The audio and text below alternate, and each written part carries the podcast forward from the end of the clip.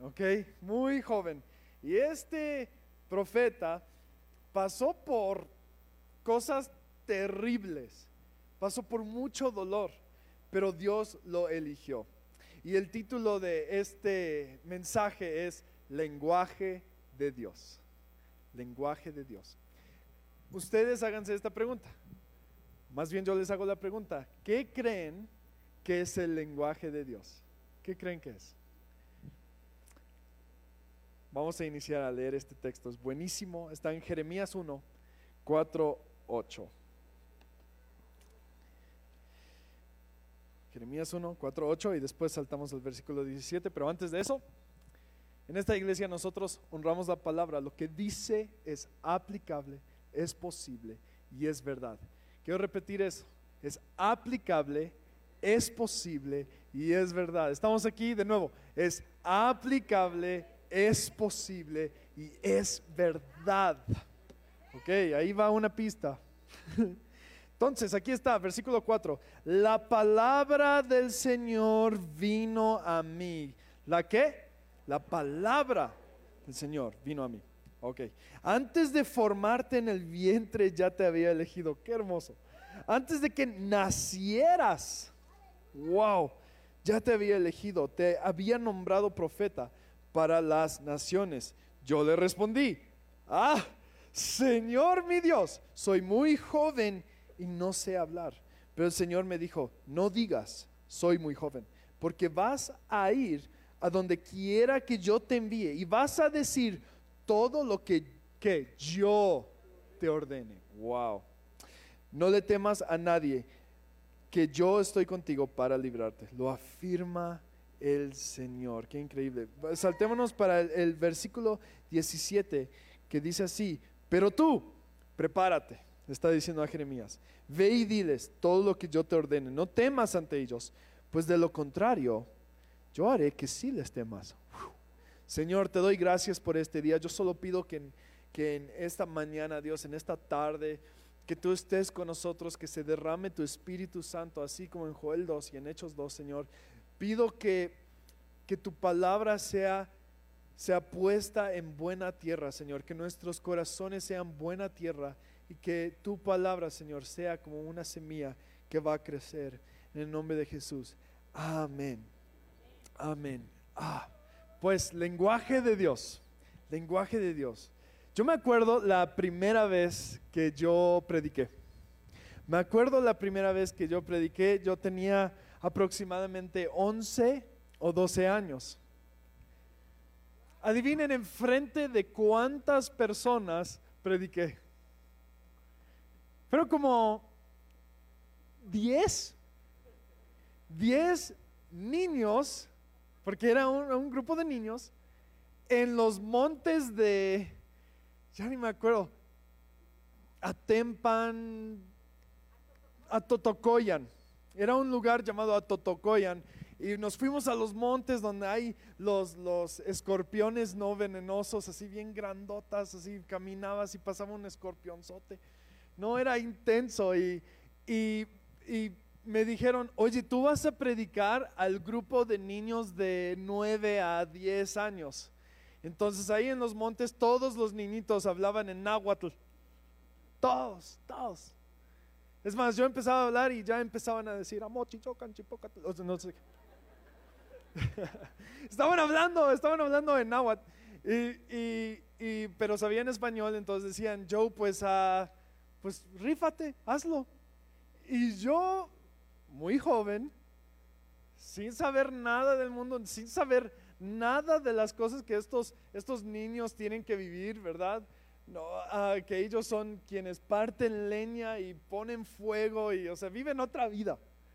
Y son increíbles, los amo. Pero cuando yo fui a este lugar, yo dije, bueno Dios, guíame. Y así de, de niño de 11, 10, 11 años, yo empecé a orar como mis papás, oh, vaca, o sea, estaba, estaba intenciándome y después empecé a predicar la única cosa que yo sabía predicar en ese entonces. Y eso fue Juan 3:16. Era lo único que sabía de niño. Y yo dije, miren chicos, de tal manera Dios te amó. Empecé a, a predicarles y quisiera que fuera épico, que fuera así increíble, pero adivinen que ninguno de estos niños me pelaron. Todos estaban en su propio mundo, así jugando con los juguetitos que les habíamos dado como misiones y, y hablándose en agua mientras yo estaba hablando. Y yo me quedé así de, pues ¿qué hago? Y pues seguí, seguí, seguí. Y pues al final del día yo dije, pues ¿qué, qué pudo haber sido? ¿Fue la forma que lo dije? ¿Fue porque no sabía la verdad o porque de plano así los niños de monte no saben sentarse a escucharse? ¿ah? Pero obviamente claro que saben, son bien disciplinados. Entonces, al final del día yo me sentí cero equipado para decir la verdad que, ah, que yo había recibido de la palabra. Siempre lo digo, si tú no puedes escuchar la voz de Dios, puedes leer la voz de Dios. Entonces, Juan 3:16 era yo leer la voz de Dios, era una verdad y era una verdad que a mi pequeña edad intenté decir a unos 10, 9 niños que no me pelaron. Eso fue mi primera prédica. Me acuerdo de mi primera prédica en, en, Canvas y yo literalmente pasaba el sermón.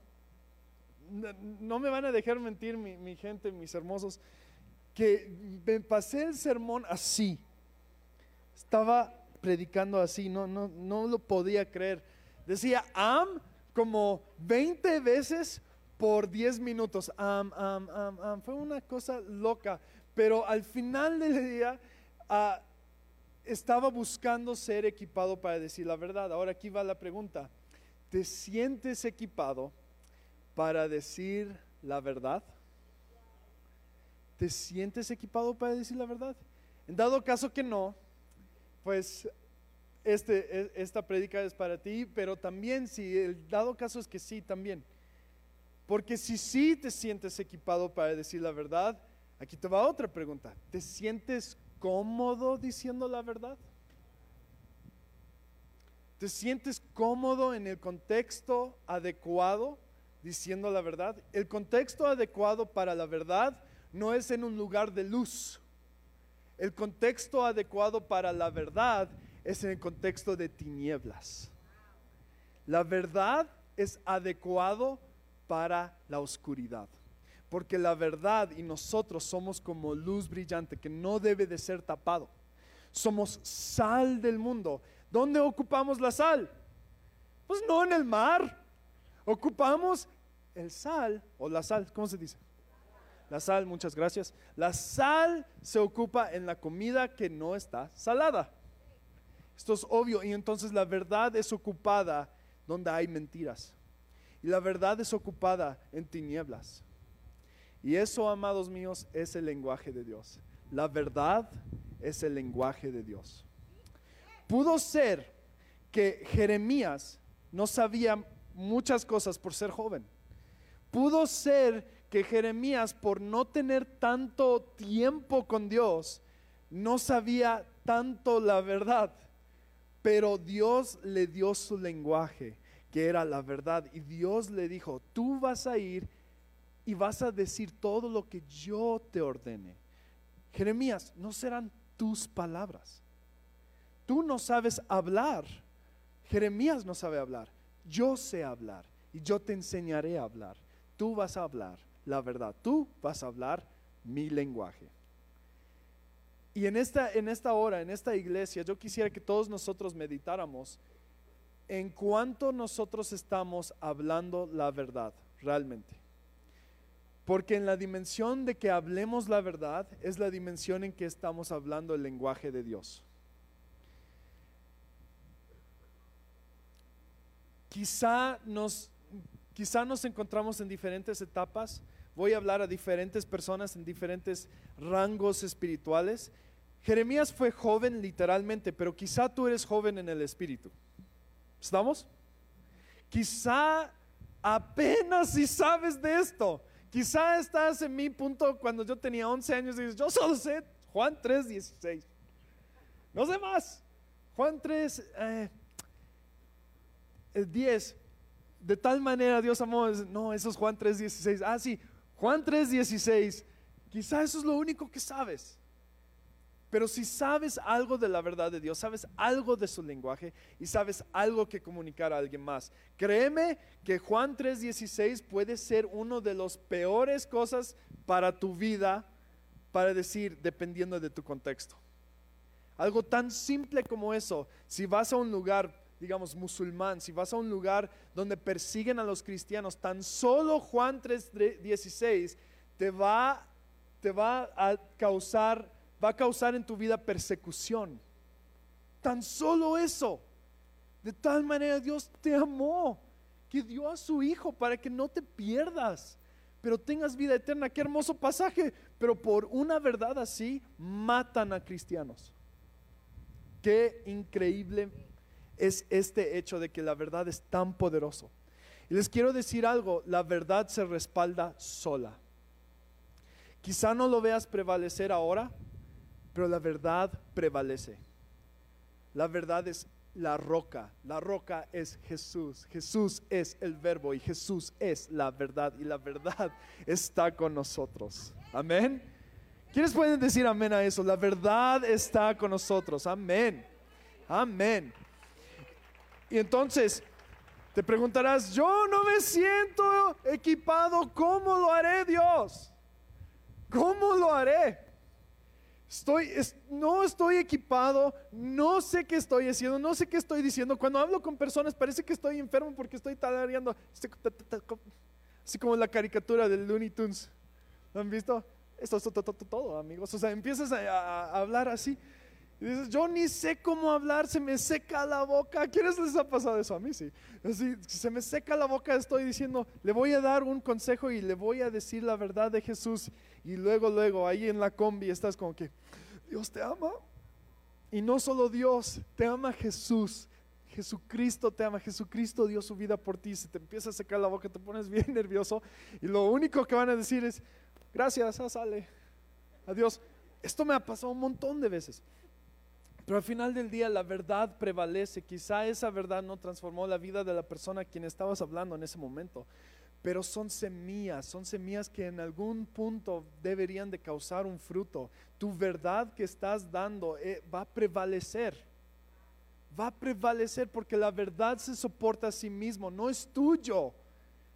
No vas a, no vas a hacer más magnífico el lenguaje de Dios y no vas a ser más chiquito el lenguaje de Dios. Cuando tú hablas el lenguaje tal cual de Dios, soporta a sí mismo. Y Dios necesita tu voz, tu verdad, que Él te ha dado a ti en tinieblas. Entonces cuando Jeremías estaba diciendo, yo no sé hablar, la respuesta de Dios en resumen es decir, tú no vas a hablar, yo hablaré. Tú no sabes hablar, yo sé hablar. Pero si tú eres valiente, tú vas a hablar mi lenguaje. Y eso es la verdad. Y solo con eso nos soportamos. Entonces, yo estoy hablando a diferentes personas aquí, donde quizá eres joven espiritualmente, quizá apenas estás empezando, quizá has tenido mucho tiempo en la fe, pero no has ocupado esa fe. Yo llamo esto los gordos espirituales que comen, comen, comen, comen, comen, pero no aplican. Comen la palabra, todo, toda la palabra, pero no tienen discípulos, no tienen personas a quienes les siguen, no, no tienen personas quienes les hablan de la verdad. Esos son los gordos espirituales. ¿Verdad? Mira, no, no está mal. Solo quiere decir que tienes la oportunidad para empezar. Tienes la oportunidad, estás equipado de alguna manera, en alguna capacidad de empezar a decir la verdad, lo único que te falta es ser valiente, amado mío. Lo único que te hace falta es ser valiente. Lo único que me ha hecho falta a mí en estas etapas de mi vida es ser valiente. Y sé que cuesta, pero la verdad es que cuando empiezas a hablar el lenguaje de Dios es cuando Dios te usa. Cuando empiezas a hablar el lenguaje de Dios es cuando Dios transforma las vidas a tu alrededor. ¿Y qué qué, al final del día, qué quiere decir esto? Que, que la verdad equivale a libertad. La verdad es igual a libertad. Y por todos nosotros quienes sentimos que a lo mejor hemos fallado tanto que quizá Dios no nos usaría, que ya, sabe, ya tenemos toda esta información, pero, pero no somos dignos de, o que quizá no es suficiente para ti lo que sabes, quizá no es suficiente para ti tu relación con Dios.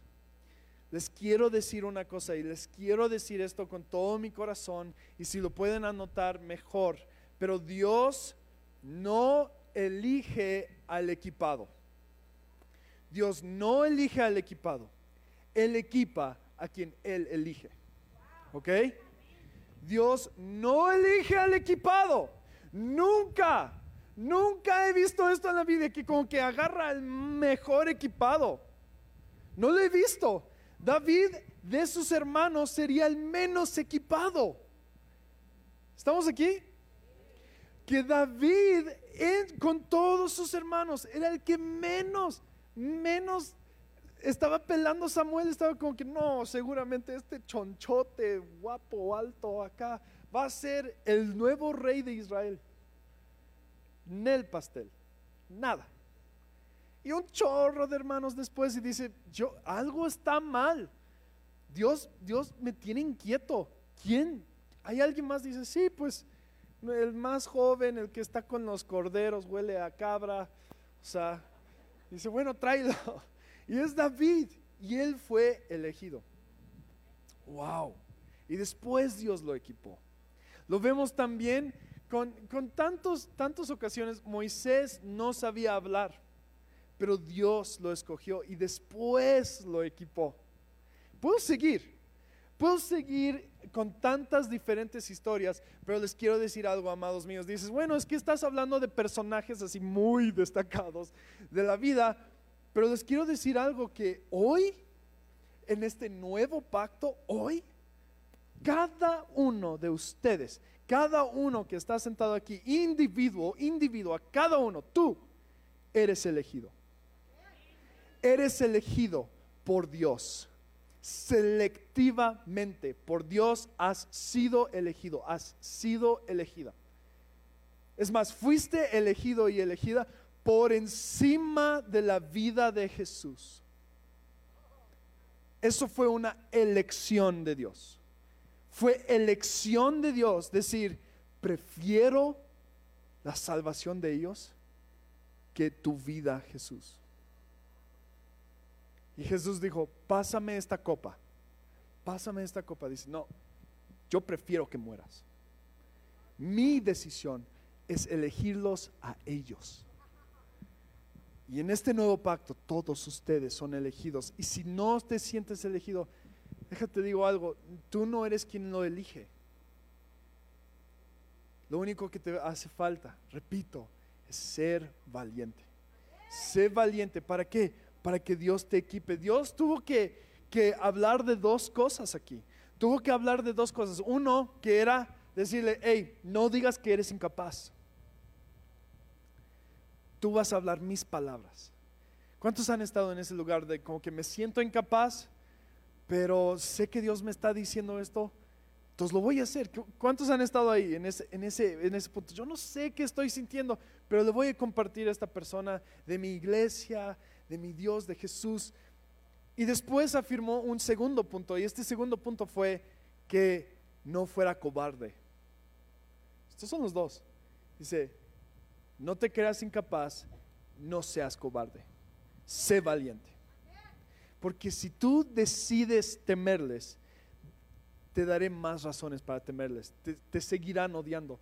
La aprobación que tú quieres del mundo, yo no te lo voy a dar. Y el mundo no te lo va a dar. Y no se los voy a permitir porque tú fuiste llamado antes de que nacieras para hablar mi lenguaje. Fuiste elegido antes de que nacieras para mi lenguaje, lenguaje de la verdad. ¡Wow! Dios no elige al equipado, Dios equipa a quien Él elige y ustedes son elegidos. Dios dio la elección por ustedes. Entonces, ¿qué nos toca a nosotros? Tengo tres cosas que quisiera que nosotros pudiéramos hablar, tres aplicaciones. Aplicación número uno, quizás sea evidente, sé valiente. Sé valiente. ¿Va? Eso es la primera aplicación, sé valiente. Mi hermano dice algo, aquí está, y, y, yo alabanza, estuvo increíble. Mi hermano me ha dicho algo varias veces y es muy cierto, es, es muy cierto. Él dice, ¿qué es lo, o sea, qué debo de hacer? Hago la pregunta y él dice, ¿qué sería lo más difícil? Probablemente eso es lo que tienes que hacer. Y esto aplica para, para prácticamente todo. Dices, ok, estás en la combi, estás en la calle, estás en la escuela, estás donde sea y dices, empiezas a sentir que, Dios quiere que le hables de Cristo, que, quieres, que quiere que tú esparzas la verdad. Y tú dices, ay, no sé qué hacer. Les voy a decir, ¿qué es lo más difícil para ti? Pues ir a hablarle y después decir, oraré por ti y después pedirle su número y después llamarle en la semana y después traerle a mi iglesia y si me rechaza, seguirle y seguirle. Eso sería lo más difícil para mí, ¿sí o no? Están como que quiero aplaudirle, pero no, o sea. Entiendo, entiendo, es como que... Porque la verdad nos hace responsables, el lenguaje de Dios nos hace responsables. Cada verdad que, posees es una verdad que te hace responsable. Sé valiente, sé valiente. Empieza a decir, ¿sabes qué? Yo le voy a hablar de, de ti, Jesús, y si me rechaza, me vas a bendecir. El rechazo de la verdad te bendice, hermano. ¿Va? El rechazo de la verdad te bendice. Pero el precio de la verdad es persecución. El precio de la verdad es que te persigan. Pero también el gran recompensa de la verdad es que tú vas a cambiar la vida de muchos. Si tú eres valiente, si te atrevieras a ser valiente por un mes, si yo me atreviera a ser valiente por un mes, me incluyo con todos nosotros, somos iglesia, si te atrevieras, verías cuánto Dios te usaría.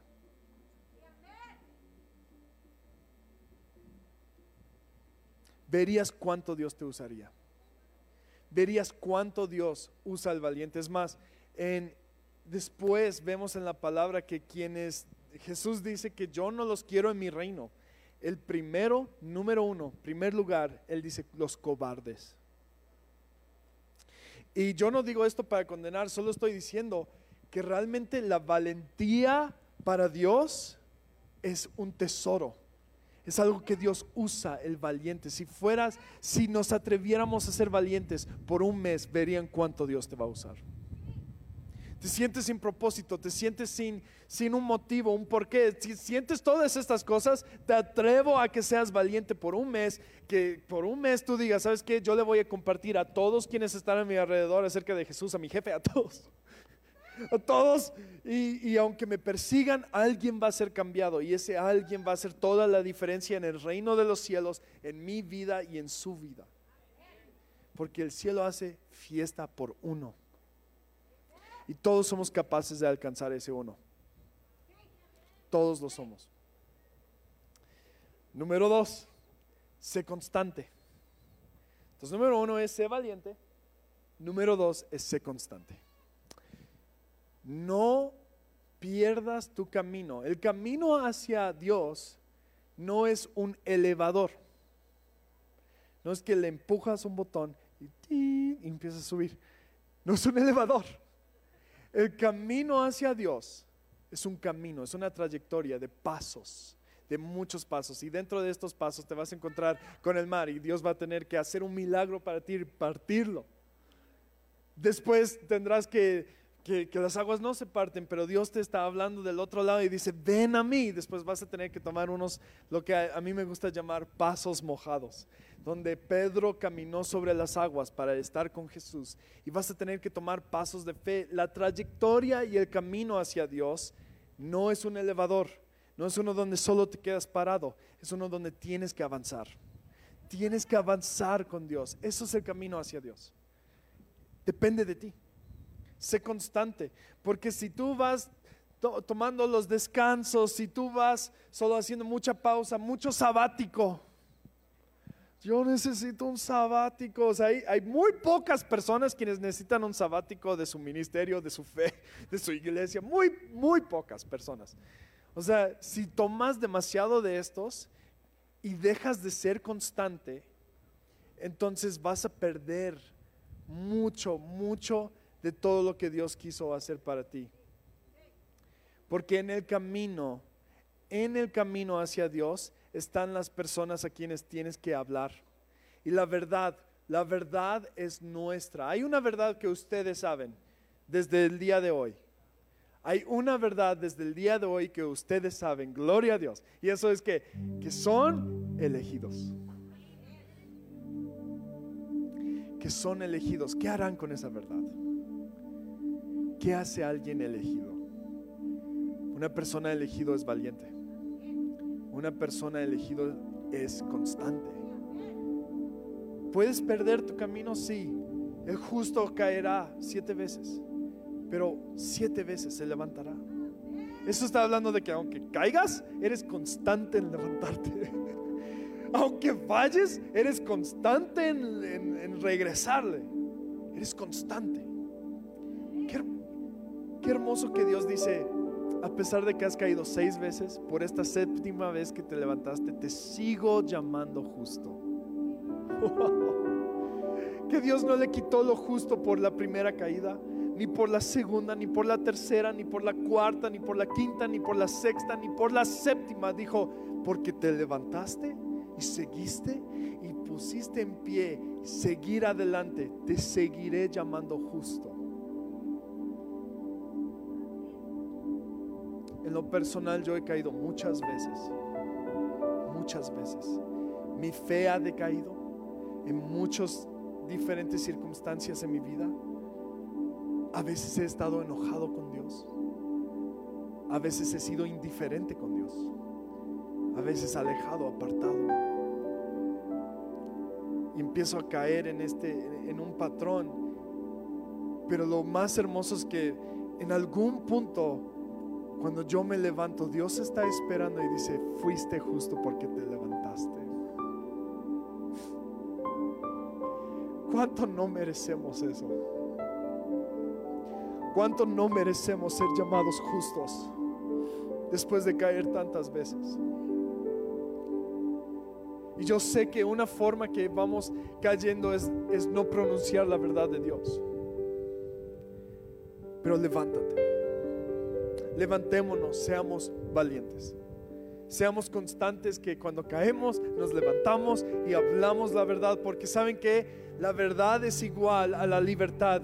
Y esto, esto es lo que, lo que me impresiona, es que no solo es tu libertad, es la libertad de la gente que te rodea. La verdad va a librar no solo a ti, sino a tu familia, a tu comunidad a la gente que te rodea. La verdad no solo te hace libre a ti, la verdad hace libre a quienes pronuncias la verdad.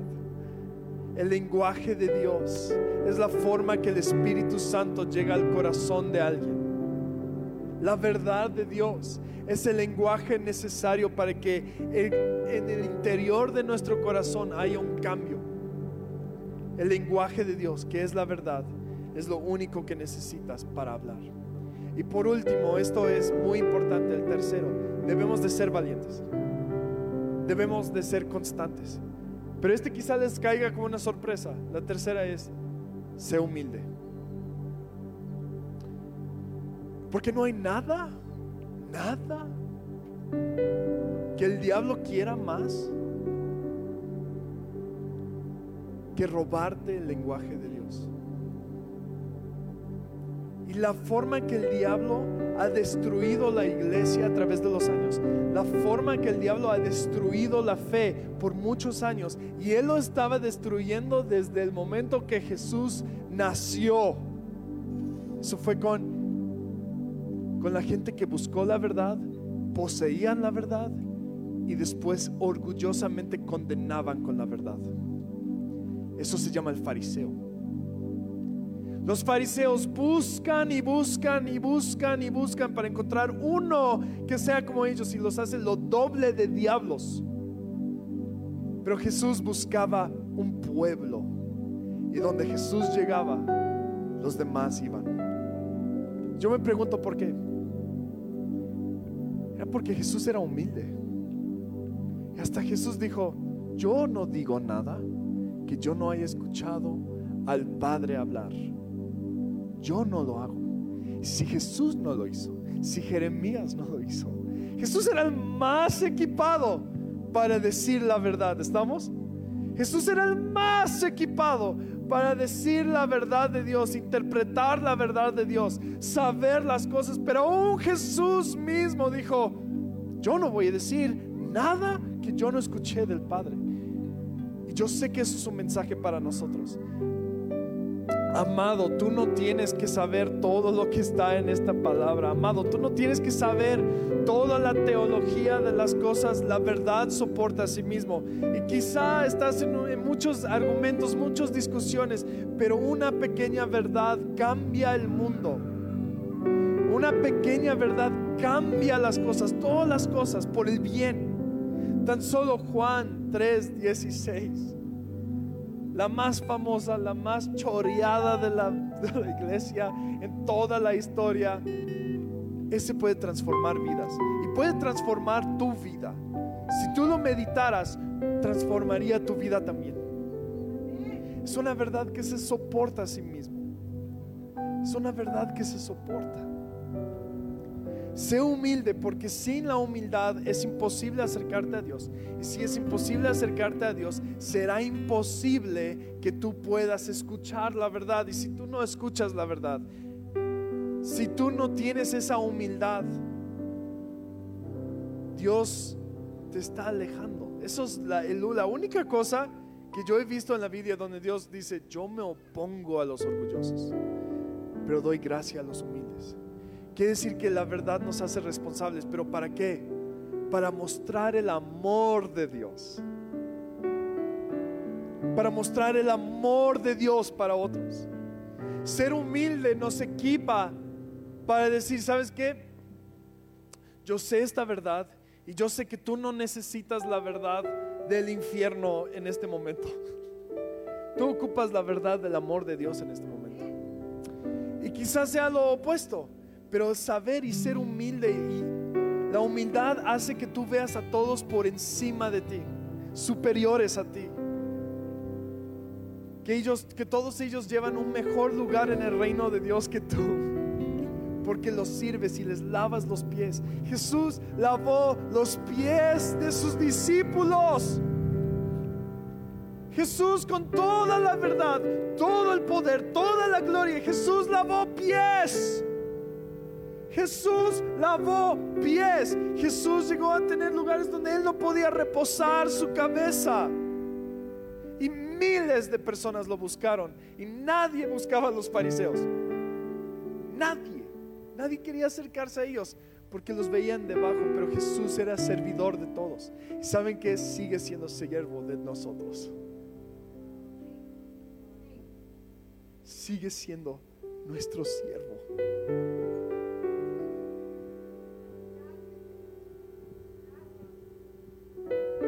Intercediendo por ti y por mí. Sigue siendo tu siervo. Él es punta de lanza en esto, hermanos. Y Él es valiente. Y Él es constante. Y Él es humilde. Y sigue peleando. Sigue luchando por nosotros. Elegido, ¿qué harás? Elegido, elegida, ¿qué harás? Serás valiente, serás constante, serás humilde. ¿Cómo ser humilde? Es solo decir, no es mi verdad, es tu verdad, Dios. Y yo no hago esto por mi gloria, para mi nombre, lo hago para tu gloria y para tu nombre. Yo no pronuncio nada que yo no sienta que tú me estás diciendo. Elegido, elegida, ¿qué harás tú? no eres demasiado joven. No digas eso. Sea espiritualmente, sea realmente joven. No digas que apenas estás empezando, que no eres equipado. Dios te eligió. Dios te eligió y Dios te va a equipar.